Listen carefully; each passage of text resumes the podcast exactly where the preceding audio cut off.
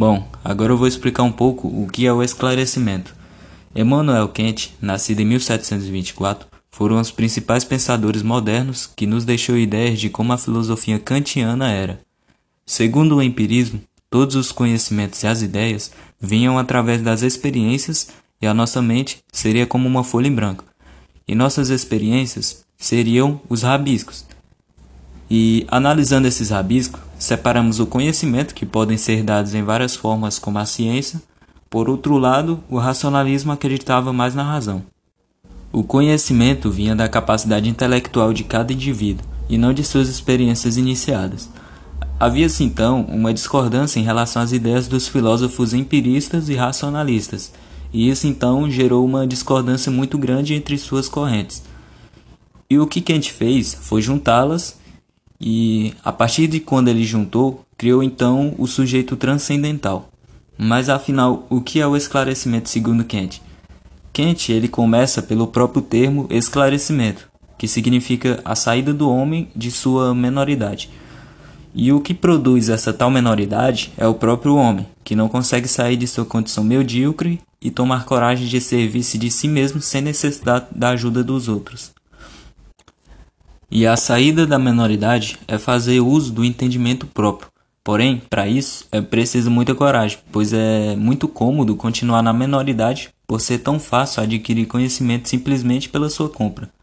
Existiram então, nesse caso, os tutores, pessoas que facilmente dominariam pessoas que se encontram na menoridade, podendo ajudá-las a levar ao esclarecimento ou simplesmente manipulá-las a continuar na menoridade, como muitos fazem mostrando então como a ignorância é muito amada pelas pessoas.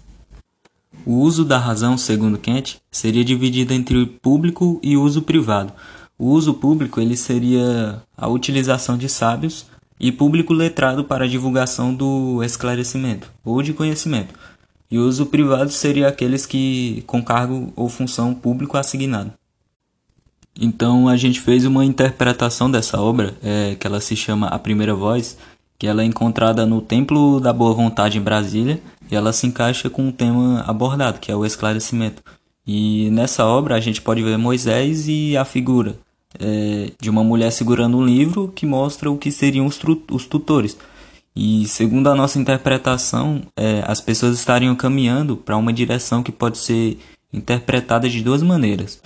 Ou os tutores eles estão encaminhando para o esclarecimento, tipo assim usando o bom uso da razão, ou eles estão apenas manipulando o povo para continuar na menoridade. Algo que pode ser comparado aos políticos de hoje em dia, que manipulam a massa né, para continuar na menoridade e continuam apoiando eles. Agora, uma frase do próprio Emmanuel Kant que significa: tenha coragem de usar sua própria inteligência. Exatamente o tema abordado aqui. Tipo, seriam ter a coragem de você usar seu pensamento é, se o seu conhecimento não é o suficiente para sair dessa manipulação. É, afinal, é só com a coragem e com muita de determinação que a gente pode sair da menoridade. Uma frase encontrada no livro Geração de Valor, que mostra o quanto que o senso comum não leva ninguém a lugar nenhum, que ela é para chegar a outros lugares é preciso de outras atitudes, ela pode ser relacionada é, a uma figura tirada do mesmo livro, é, onde temos uma galinha que representaria a professora e um peixe que representaria a mãe de um aluno. E nessa tirinha ela se fala: Mãe, seu filho tem um sério problema de retardo. Ele tirou outro zero no exame de voo.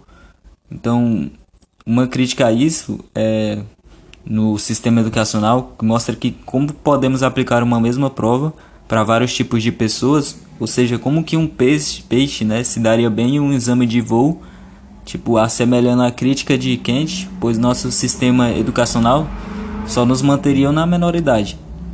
E por último, uma frase que mostra tudo o que falamos, que é por uma educação que nos ajude a pensar e não que nos ensine a obedecer.